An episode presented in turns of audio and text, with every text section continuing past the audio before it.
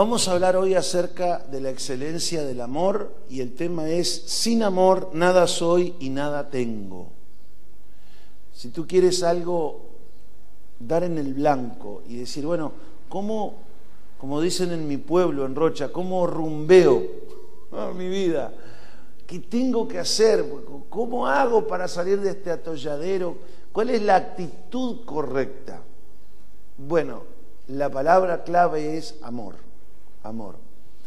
Hay veces que no podemos cambiar las circunstancias, ni las personas, no le podemos, no somos dueños ni responsables de la lengua de los demás, pero hay algo que sí nosotros somos responsables y podemos cambiar, que es nuestra actitud, lo que hacemos, cómo reaccionamos. Yo no soy dueño de o, responsable de lo que cada uno hace. Porque a veces las personas hacen cosas que yo no las haría, dicen cosas que yo no las diría. Y seguramente el Señor le pasa así conmigo. Yo eso no lo diría, no lo haría así. Pero hay algo que sí podemos hacernos responsables, es de nuestra reacción, de nuestras actitudes. Y siempre que hacemos algo con una actitud, con una intención en amor, estamos en lo correcto. De repente en el conocimiento no estamos tan asertivos, pero el mismo amor de Dios nos va a ir impulsando a recibir no solamente el apoyo, el respaldo de Dios, sino que al Estado nos va a ir dando inteligencia, sabiduría y conocimiento. ¿Me explico? Te lo digo de esta manera, cuando tú comienzas algo, quizás no lo sepas como lo tienes que saber para hacerlo bien, pero lo puedes hacer con amor y va a salir bien, se va a perfeccionar. ¿Cierto? Por eso es que a veces no tienes ni las posibilidades de hacer las cosas, porque no tienes el conocimiento, la madurez, porque, bueno, la experiencia, pero sí hay algo que eres responsable, que es de hacerlo con amor. Cuando haces las cosas con amor, tarde que temprano, los efectos de que Dios te va a estar respaldando, los efectos de las buenas decisiones van a aparecer y eso te va a alentar, te va a alentar, aunque es sacrificial, pero te va a alentar. Entonces vamos a hablar de ese tema hoy. Primera de Corintios 13, 1 al 8. Yo lo voy a leer en la nueva traducción viviente. Si pudiera hablar todos los idiomas del mundo y de los ángeles, pero no amara a los demás, yo solo sería un metal ruidoso o un címbalo que resuena. Mi padre biológico era tornero, mecánico y era herrero.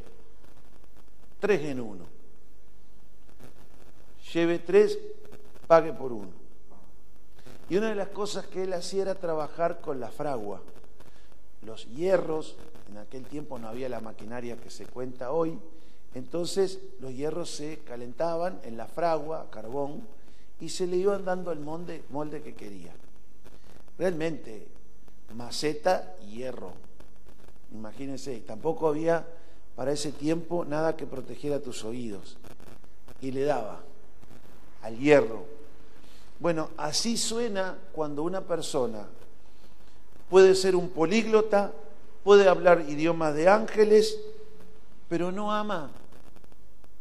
No ama. Hace unos días una hermana de la iglesia me decía, pastor, ¿sabe que estuve tan lugar y había una persona que hacía esto, que hacía lo otro, que hacía cosas buenas, ¿no? Pero algo me hacía ruido, algo como que, veo cuando la mujer hace, algo me hacía ruido, digo, metal que resuena, címbalo que retiñe, algo así. Y conociendo a la otra persona, era un caso de esto. O sea, eh, aún el diablo puede, tiene la facultad de hacer las cosas bien Pero hay algo que el diablo no va a hacer, las cosas con amor. Puede tener todo el conocimiento, puede tener toda la sabiduría, puede ser algo cuasi perfecto, pero seguro que no va a dejar de ser diablo. Por tanto, por tanto, no lo va a hacer con amor. ¿Me siguen? Al revés nos pasa a nosotros. Podemos hacer las cosas no con tanto conocimiento, experiencia, madurez, pero lo podemos hacer con amor. Y esto es maravilloso, porque esta facultad Dios no se la ha dado a esos ángeles caídos ni a esos querubines, sino que nos la ha dado a nosotros, como vamos a leer un poco más adelante. Si tuviera el don de la profecía, de hablar de parte de Dios, y entendiera los planes secretos de Dios, y contara con todo el conocimiento, y si tuviera una fe que me hiciese capaz de mover hasta las montañas, pero no amo a otros, no sería nada. Si diera todo lo que tengo a los pobres y hasta sacrificara mi cuerpo, podría hasta jactarme de eso. Pero si no amara a los demás, no habría logrado nada. El amor es, y aquí vamos a redefinir amor, esto es muy importante, vamos a redefinir cómo es el amor según Dios, porque el amor humano es una cosa, el amor según Dios es otra. El amor en Dios es paciente, bondadoso, el amor no es celoso, terrible los celos, ni fanfarrón, ni orgulloso, no es ofensivo, no exige que las cosas se hagan a mi manera, no se irrita, no se irrita. ¿No hay nadie que se llama Rita acá? Bueno, no se irrita, te irritaste, no fue el amor que te condujo a eso. Pero tengo razón, pero no tienes amor. Tienes razón, pero no tiene amor. No se irrita. Ni lleva un registro de las ofensas recibidas. Ni lleva, a ver, damas, que las damas tienen esa facultad, ¿no? Porque cuando nos casamos a la semana, yo me acuerdo como si fuera, fue hace 47 años, pero me acuerdo como si fuera hoy. No es que los hombres sean desmemoriados, pero en esa área yo admiro para las cosas buenas, ¿no? Admiro las cosas buenas, cómo ellas se acuerdan, porque tiene una inteligencia emocional la mujer, básicamente. La inteligencia de la mujer es emocional.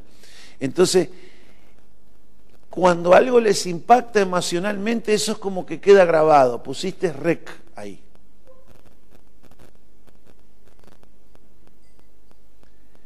Yo no me acuerdo cómo fue, pero me acuerdo cómo me sentí.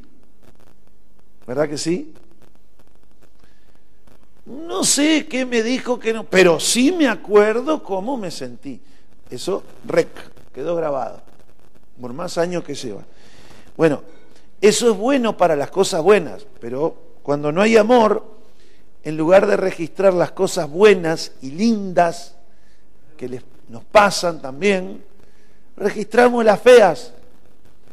Quizás no se acuerda que él la llevó en brazos la noche de bodas.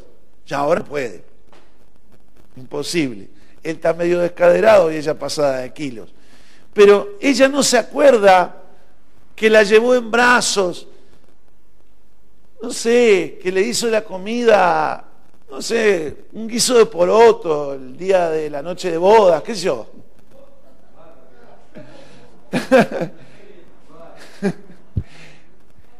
le hizo un gusto, no se acuerda, se acuerda de las ofensas. ¿Qué está pasando ahí? Algo no está bien. No se alegra de las injusticias, sino que se alegra cuando la verdad triunfa. esto es muy importante,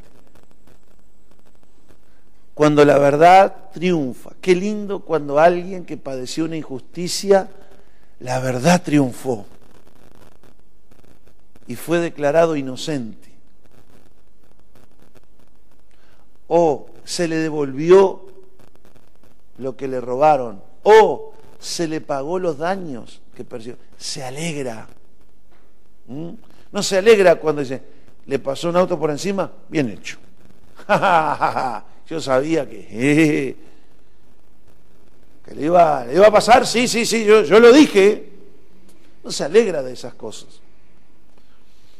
El amor nunca se da por vencido, jamás pierde la fe, siempre tiene esperanzas y se mantiene firme, firme en toda circunstancia.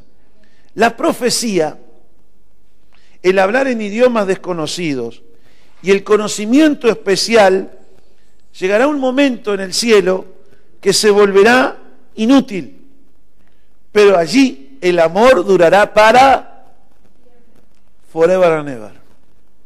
Por siempre y para siempre. Vamos a redefinir entonces, basado en esto, el amor, porque el amor humano no es así. El amor humano es egoísta y complaciente. Las intenciones de ese amor siempre es que la pelota pegue aquí como el coyote pega allá, pim, pim, pim, y te beneficie. Aunque al pobre coyote siempre le cae la piedra encima, ¿no? De alguna manera el amor egoísta es así. Hace todas las cosas para que le beneficie y termina cayéndote la piedra encima. El amor de Dios es un impulso constante a trabajar para beneficiar a aquel que es el objeto de tu amor. Lo hacen lo que realmente lo necesita, no importando qué es lo que hace la otra parte hacia ti.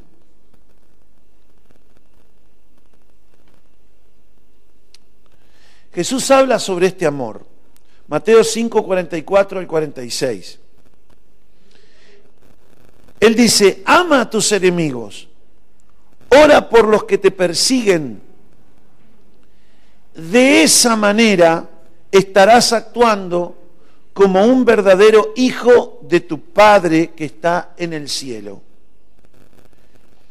Él da la luz de su sol tanto a los malos como a los buenos y envía la lluvia sobre los justos y sobre los injustos por igual. Si solo amas a quienes te aman, ¿qué recompensa hay por eso? Hasta los corruptos cobradores de impuestos hacen lo mismo.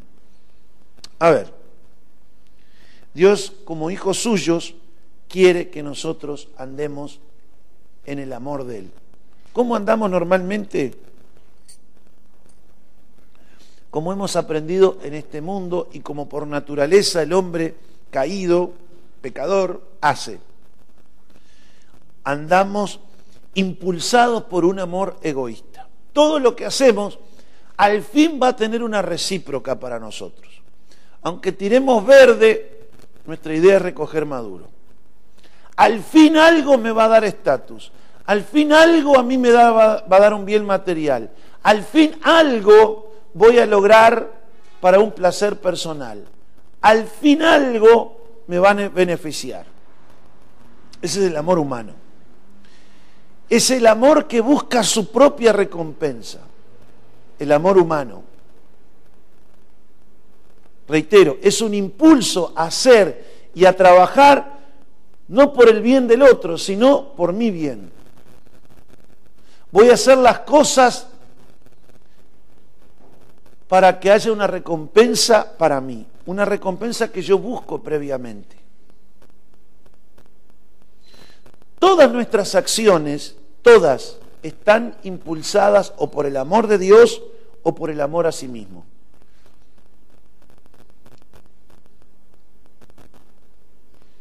Todas me impulsan a que yo me arregle la vida. Primero yo. Pero siempre es primero Dios, ¿no? Entonces, para que sea primero Dios, tienes que siempre moverte en el amor de Él, que es lo que vamos a aprender hoy. Después hay que llevarlo a la práctica, que esos son cinco pesos aparte. Pero tú vas a aprender a cómo tener éxito según Dios. Y la clave es andar en amor, porque Dios es amor. Y el que anda en amor anda en Dios. El que está impulsado por el amor está impulsado por Dios, porque Dios es amor. Pero es un amor diferente al humano. El humano es complaciente. Siempre está haciendo algo para lograr algo para sí. A veces hace cosas sacrificiales, pero al fin busca su recompensa. Se labra su propio camino. Ella no se casó para hacer feliz a la otra persona, se casó para hacer feliz ella. Él no se casó para ser un servidor de su esposa y que logre su máximo potencial como Dios quiere. Para ayudarla, para sostenerla, para fortalecerla. No, él se casó para tener una mujer en la cama tener a alguien que limpie la casa y que le críe los hijos. Y cuando hace todas las cosas que hace, en el fondo es para mantener ese estatus que le beneficia. Por eso cuando no le está beneficiando el estatus, hay peleas. Yo, tú tienes que hacer esto por mí tú me tienes que dar esto, tú me tienes que dar tu tiempo, tú dame. Es una sanguijuela que tiene tres hijas, el egoísmo. Dame. La segunda se llama dame y la tercera se llama dame. Dame, dame, dame. Como la canción de los ABBA.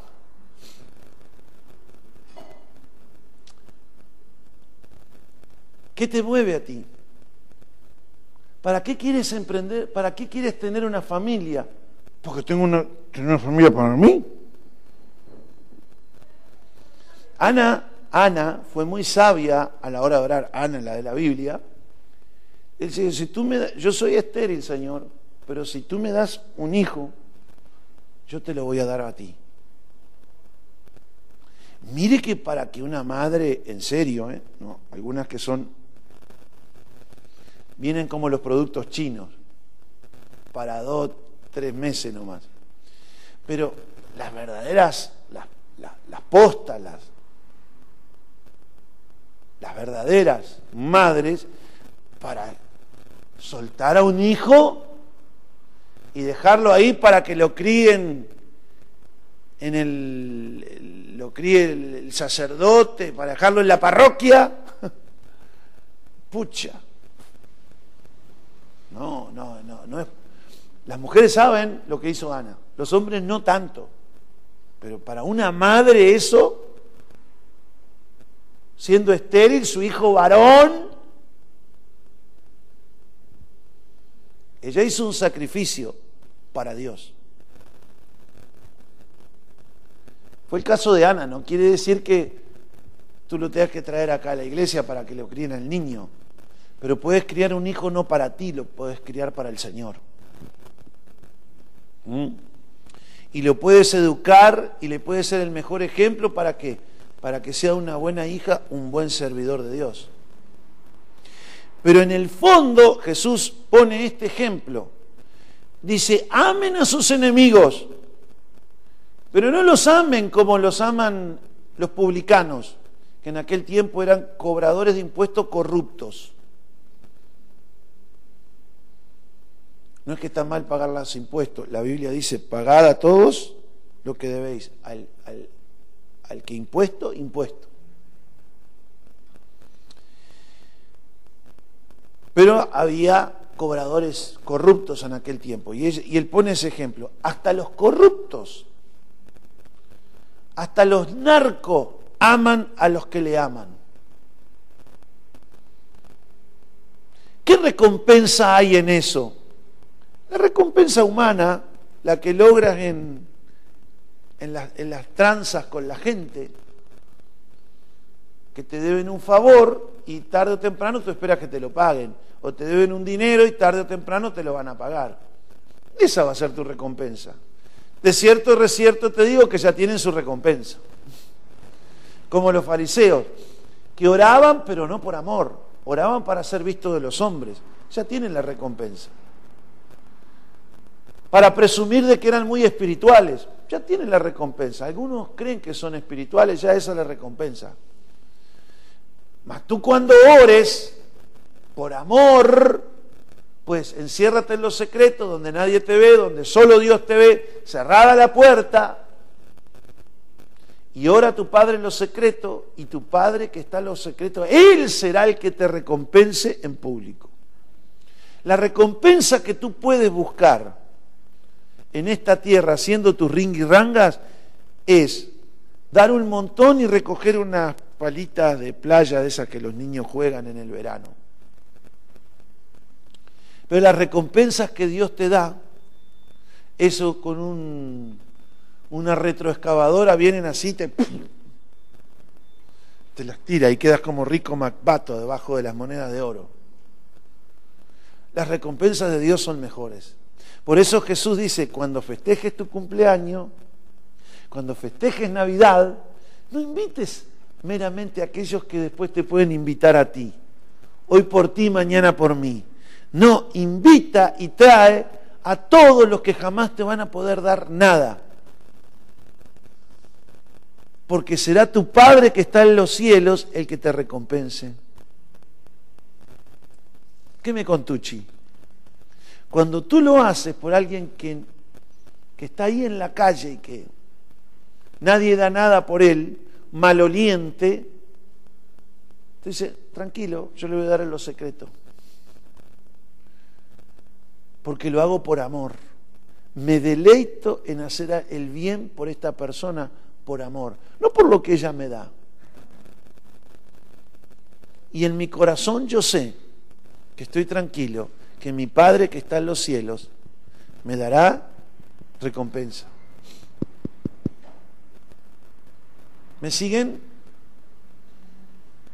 Ahora, Jesús establece bien que el amor humano es interesado, es complaciente. A ver, a ver, ¿qué puedo hacer aquí para tener un rédito?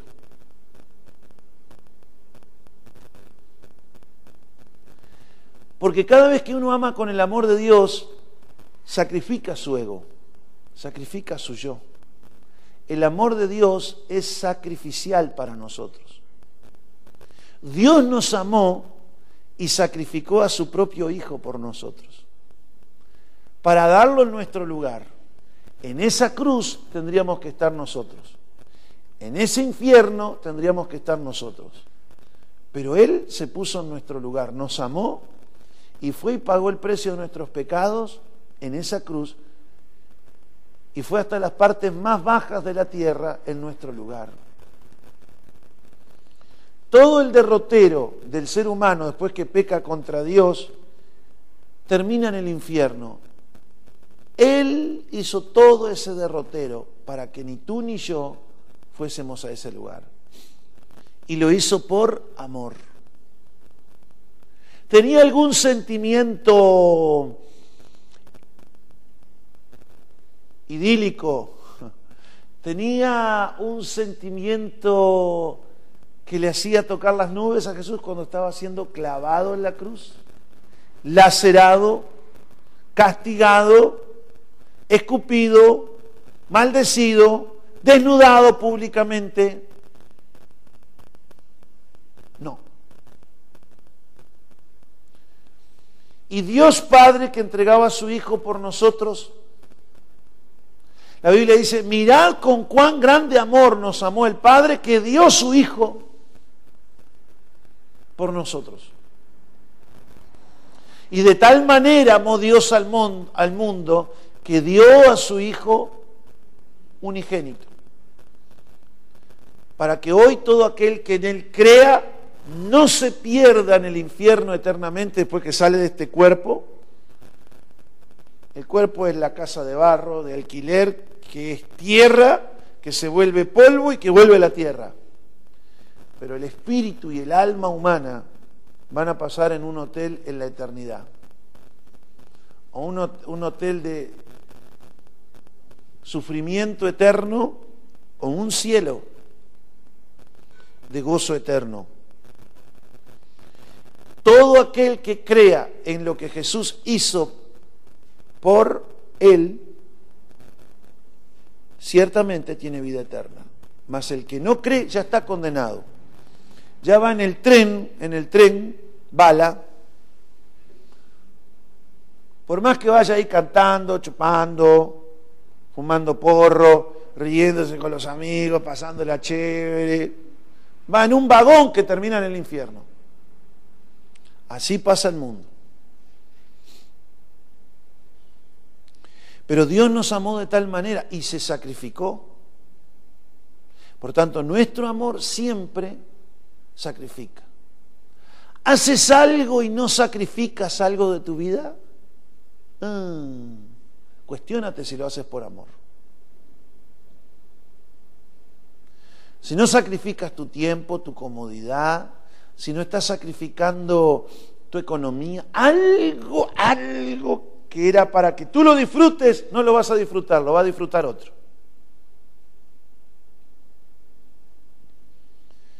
Cuestionémonos con qué corazón hacemos las cosas.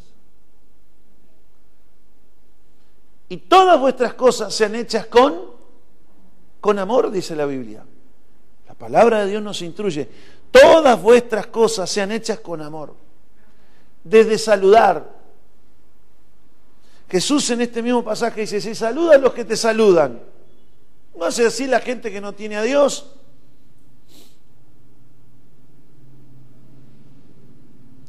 Si amas a los que te aman, ¿qué recompensa tienes? La recompensa de esta tierra. El amor humano dice así, yo lo amo porque Él es amoroso, yo le amo porque Él siempre está como, yo le amo porque, porque, porque, porque. Pero mire lo que dice este versículo, el Padre hace salir su sol, dice, hace salir su sol sobre buenos sobre malos, y hace llover sobre justos e injustos.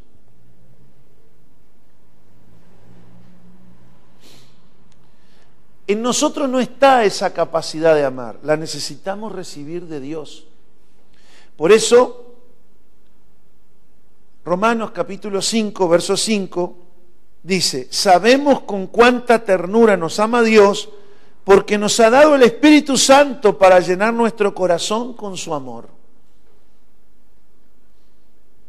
El amor de Dios, dice en esta versión, ha sido derramado en nuestros corazones por el Espíritu Santo que nos fue dado. Si no tienes el Espíritu Santo, no tienes el amor de Dios. O si tienes el Espíritu Santo sentado en una esquinita ya, no sé, en algún lugar de tu psiquis, y mandas tú, está contristado, ese amor cesa en su intensidad. ¿Me escuchan? Pero cuando el amor de Dios es derramado en nuestros corazones en abundancia, eso comienza a controlar todo lo que tú haces, todo lo que tú dices, todas tus intenciones, todas tus reacciones. Señor, lléname de tu Espíritu Santo y sobre todas las cosas, lléname de ese amor. Esa es mi oración. Segunda de Timoteo 1.7 dice, Dios no nos ha dado espíritu de temor.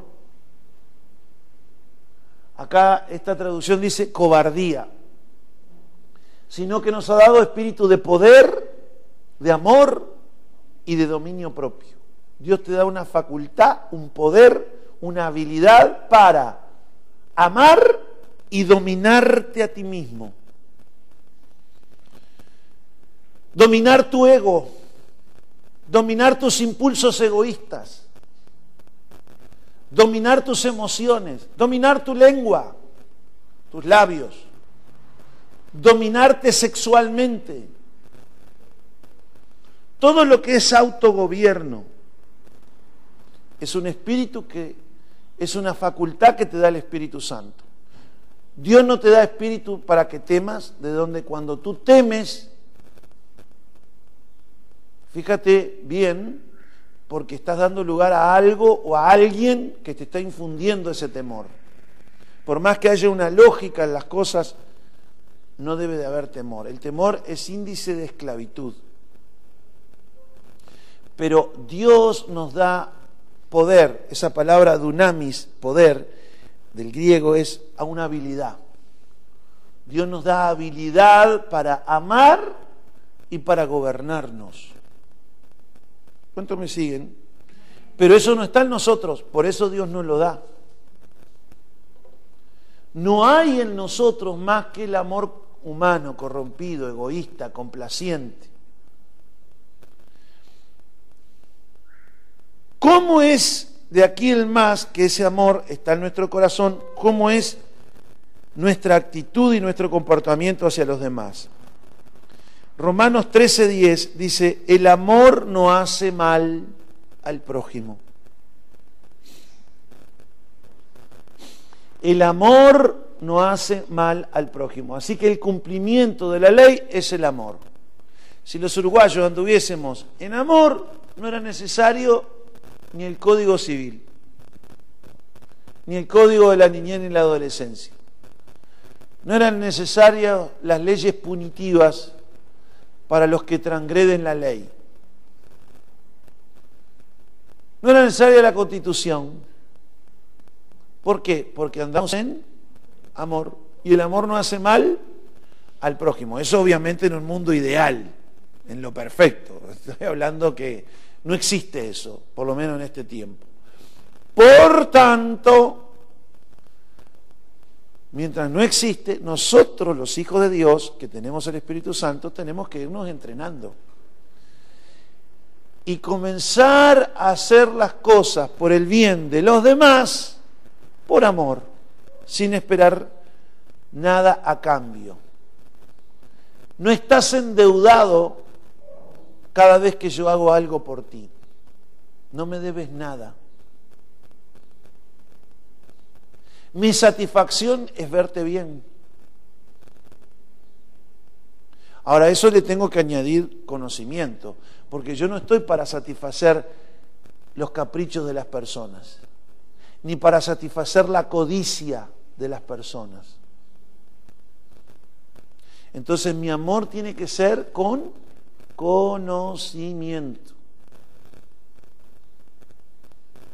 Porque el mundo es egoísta, codicioso.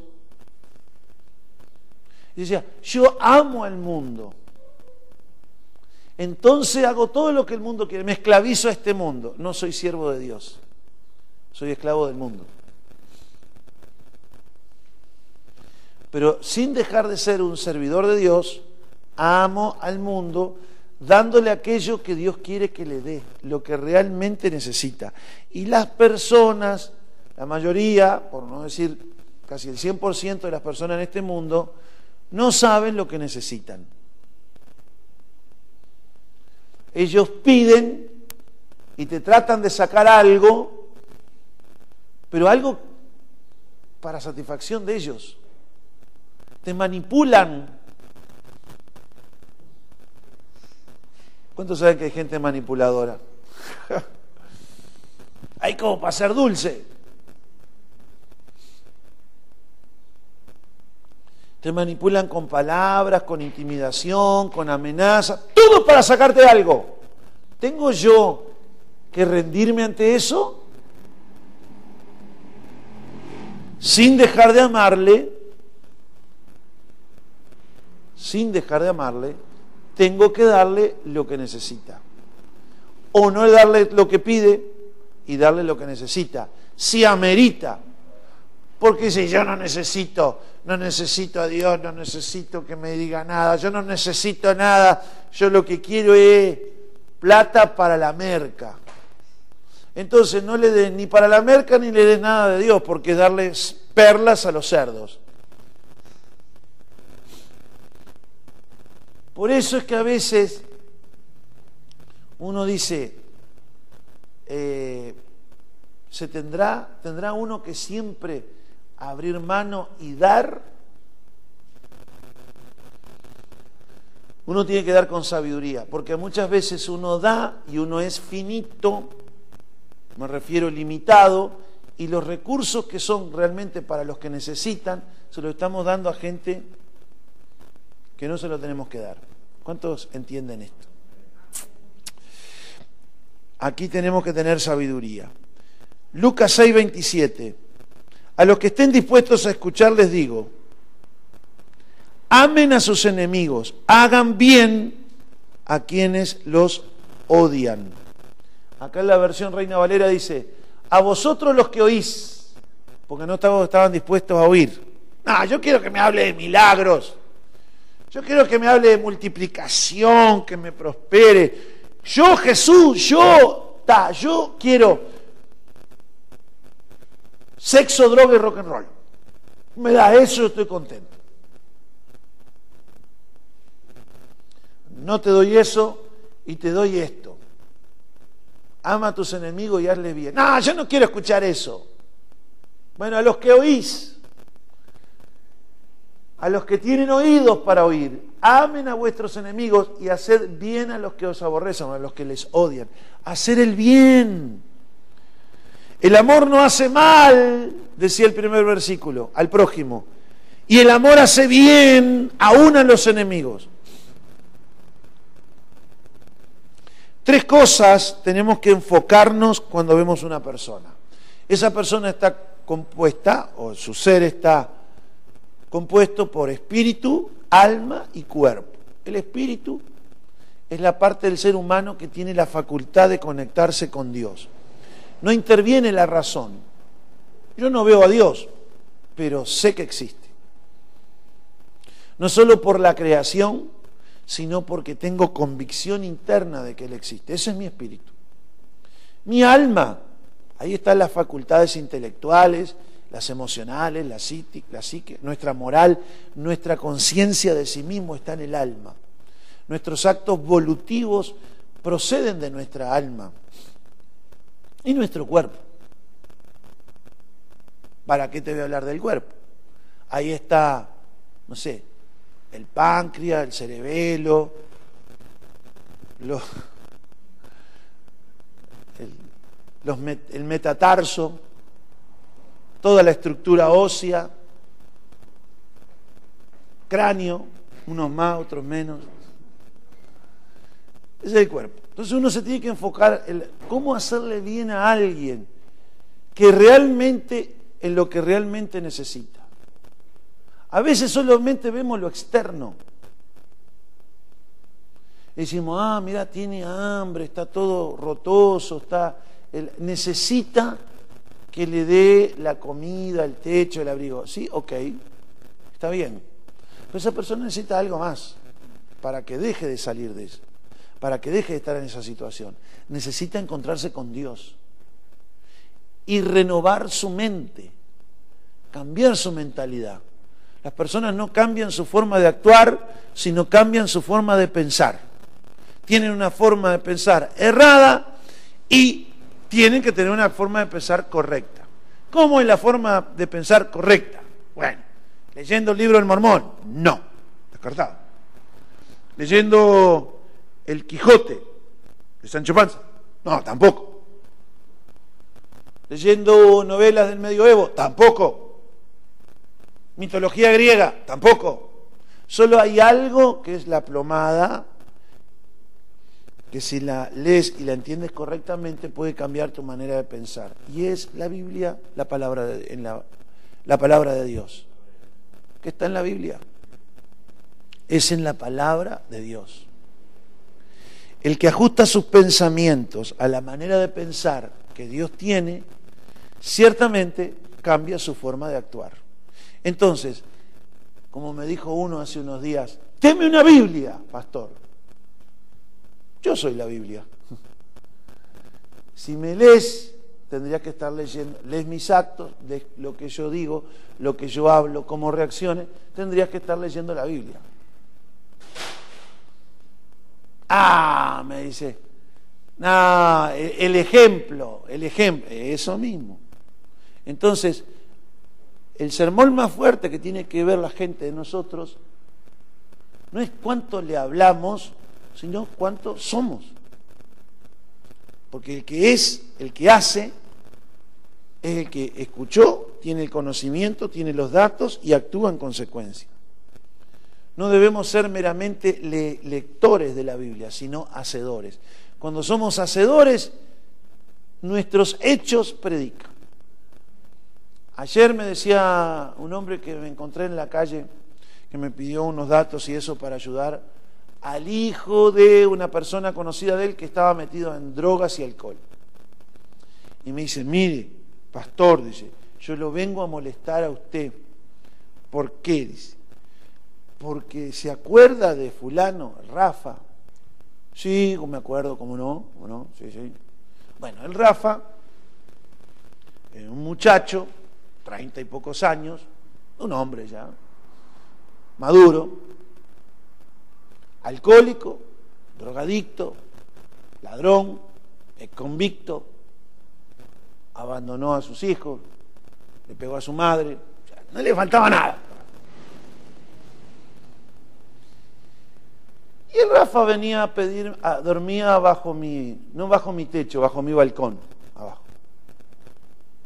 Y de noche venía drogado, venía mal y gritaba, pastor, a las dos de la mañana.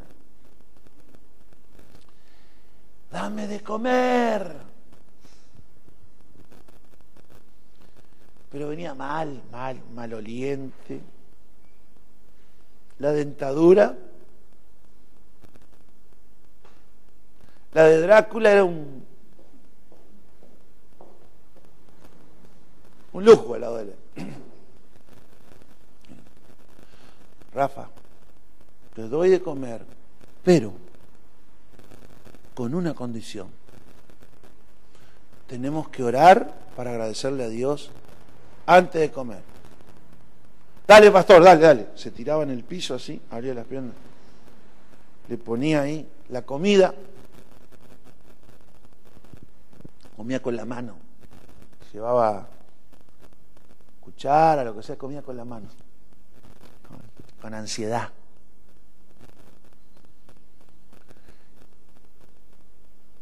La mano en el hombro, cambia este corazón de piedra, oh Dios. Él no sabe, pero él necesita un corazón nuevo, una mente nueva.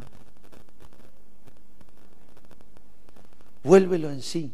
Estaba como un Nabucodonosor, el de la Biblia. Los pelos llenos, cabeza llena de piojos, sarna.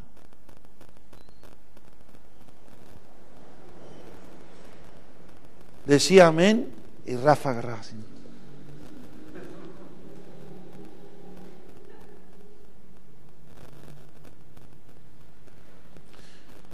Un día apareció de mañana raro, porque él era como el búho, un ave nocturna. Pastor, dice yo, la vecina me, regaló una ropita ahí, me fui al, al mar, allá a la, la rambre, me bañé. Me dio un jabón y fui y me bañé. Me falta para afeitarme y eso. Pastor dice, quiero pedir algo. Dice, ¿no me podría internar? Sí, ¿cómo no? Hablé con una gente amiga que tiene un, internatorio, un centro de rehabilitación. Ayer me escribió Rafa, preocupado porque no puede venir a la iglesia. Está trabajando en la pasiva de pisero.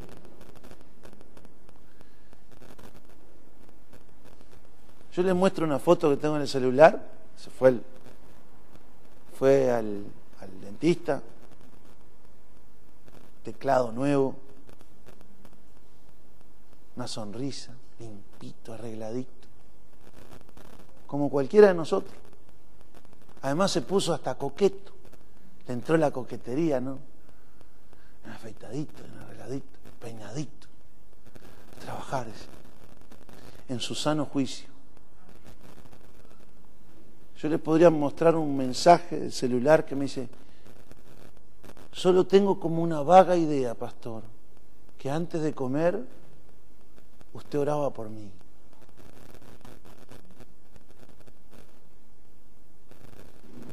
Él no solo necesitaba un plato de comida, necesitaba algo en su espíritu y algo en su mente. Y este muchacho, que, que me encontré ayer con él, me dice, yo lo vengo a molestar, dice, porque sabe una cosa, estamos todos asombrados acá, porque si realmente Dios existe, hay que conocer al Rafa, dice. Dios sí que existe, porque dice, si lo cambió a este, va a cambiar a cualquiera.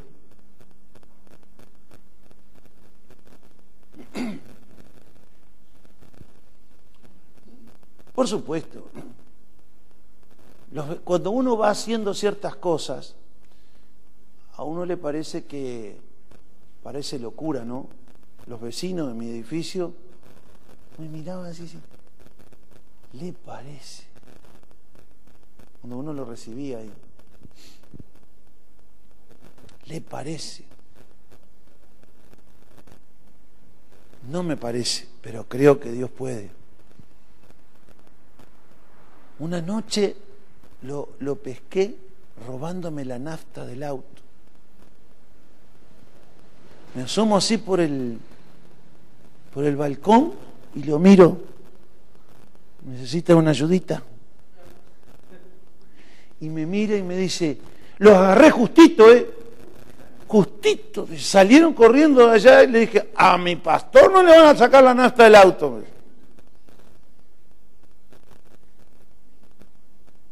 Ya no tienes vergüenza. Pero te voy a seguir orando igual. Porque esa misma gente te daña. Ellos no tienen códigos.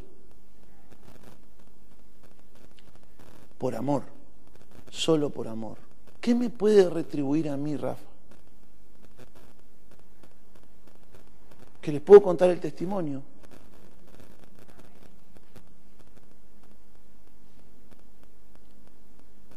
Solo Dios. Cuando tú ves a una persona, te dice espíritu, alma y cuerpo. Si la persona no está dispuesta a dejarse ayudar, ore por ella. Solamente ora. Si la persona está dispuesta, si realmente tiene hambre, dale de comer. Aún a tu enemigo, dice, si tu enemigo tiene hambre, dale de comer. Si tiene sed, dale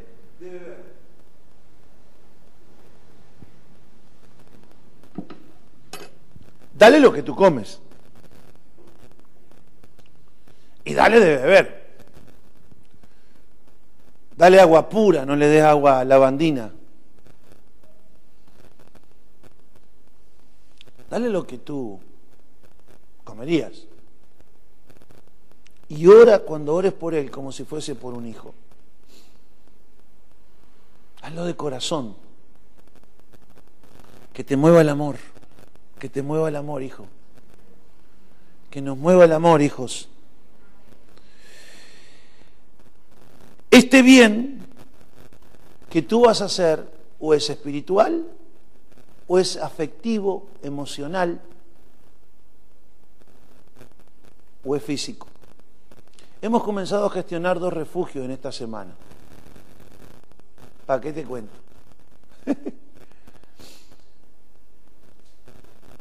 Para empezar, nos dieron dos refugios de treinta y pico de personas cada uno. Yo dentro de mí decía, el primer día, irán a venir poco. Poco más de treinta vinieron. En los dos. Esas vidas, cada uno con su historia.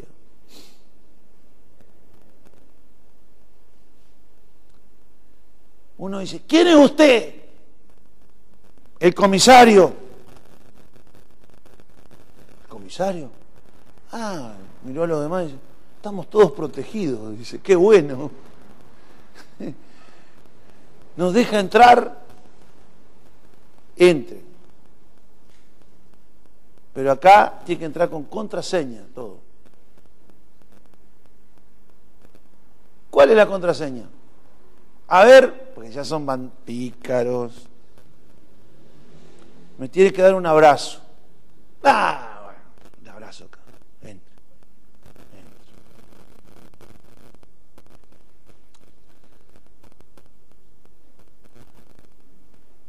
Es lo que le podía dar.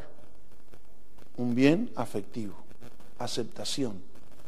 Porque todos tenemos la necesidad de ser aceptados y amados.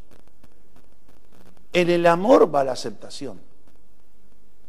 Todos tenemos esa necesidad intrínseca, que cuando uno la tiene en Dios y de Dios, está firme en eso y puede darlo. No tiene baja autoestima, tiene la estima de lo alto, la estima que Dios te dio.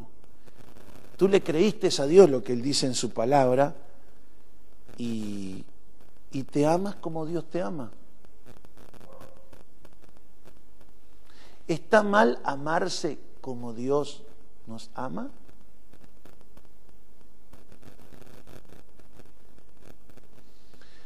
Ama a tu prójimo como a ti mismo. Pero si tú no te amas, la mayoría de las personas que dañan a otros y ofenden no se quieren a sí mismas. Por eso te proyectan su bronca a ti, a veces por tonterías. ¿Cómo me puede tratar tan mal? ¿Qué le he hecho yo? Nada, se trata mal así. Y en un momento, en lugar de tirarse balas así, agarré y empiezo a tirar así. Nada más.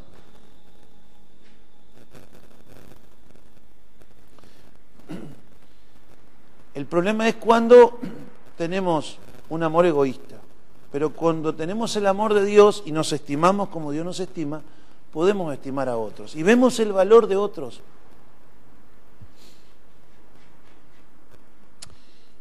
Cuando tú tienes eso, puedes darlo. ¿Qué necesitaba? Aceptación. ¿Eso significa que yo me voy a rendir a sus manipulaciones? No, ni. Usted falta acá y el reglamento dice que está suspendido. Amarilla. Y hay reiteración de amarilla suspendido por tres partidos. Y hay veces que le sacamos la roja.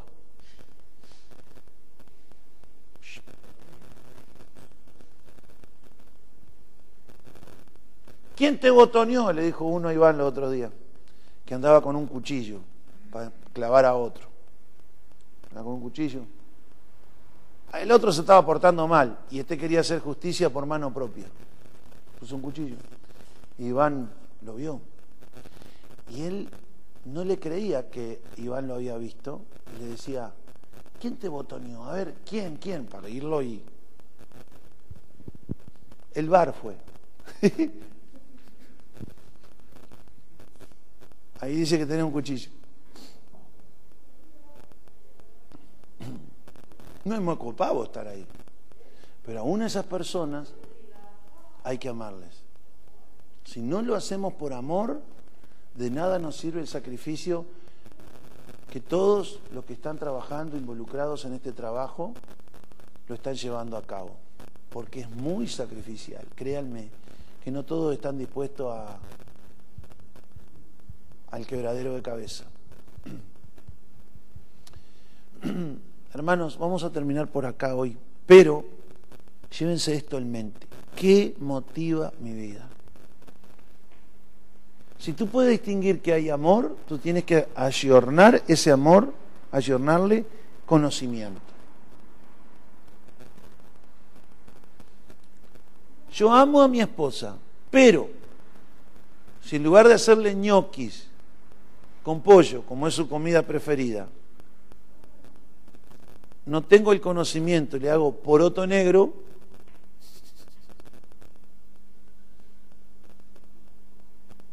ay, qué poco romántico, pues, pues me falta conocimiento.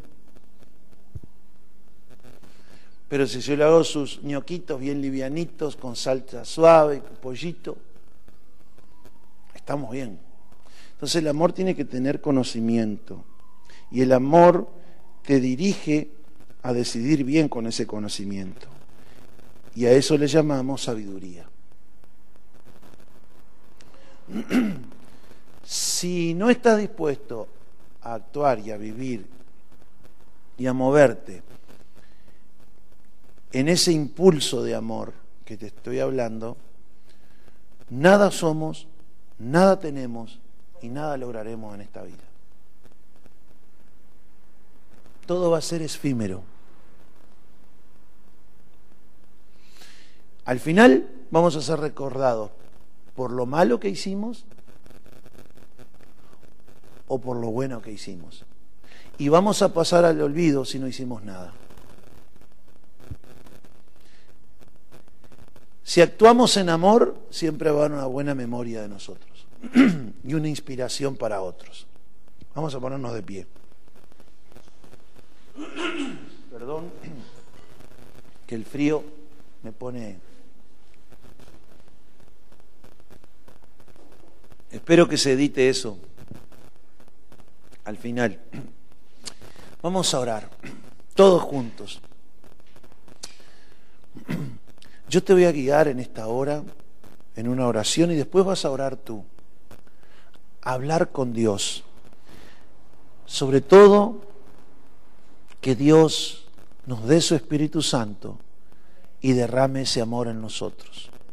Dígale al Señor en esta mañana, Padre Dios, he escuchado tu palabra, la he recibido Dios, te necesito. Y necesito ese amor para amar a todo ser humano y sobre todas las cosas amarte a ti. Amado Dios, reconozco que necesito esa clase de amor, que no hace mal al prójimo, sino que le hace el bien que necesita, sea en su espíritu, en su alma o en su cuerpo. Amado Dios, te ruego en esta hora que perdones mis egoísmos, que derrames tu Espíritu Santo y que nos des a través de Él la habilidad de amar y de gobernarme. Abro mi corazón, ven a mi vida, dame tu Espíritu, pon amor tuyo en mí, pon dominio propio en mí Controla mi vida con ese amor. Espíritu Santo, derrama amor, el mismo amor con que Dios me amó a mí y me salvó a través de Jesús. Amén.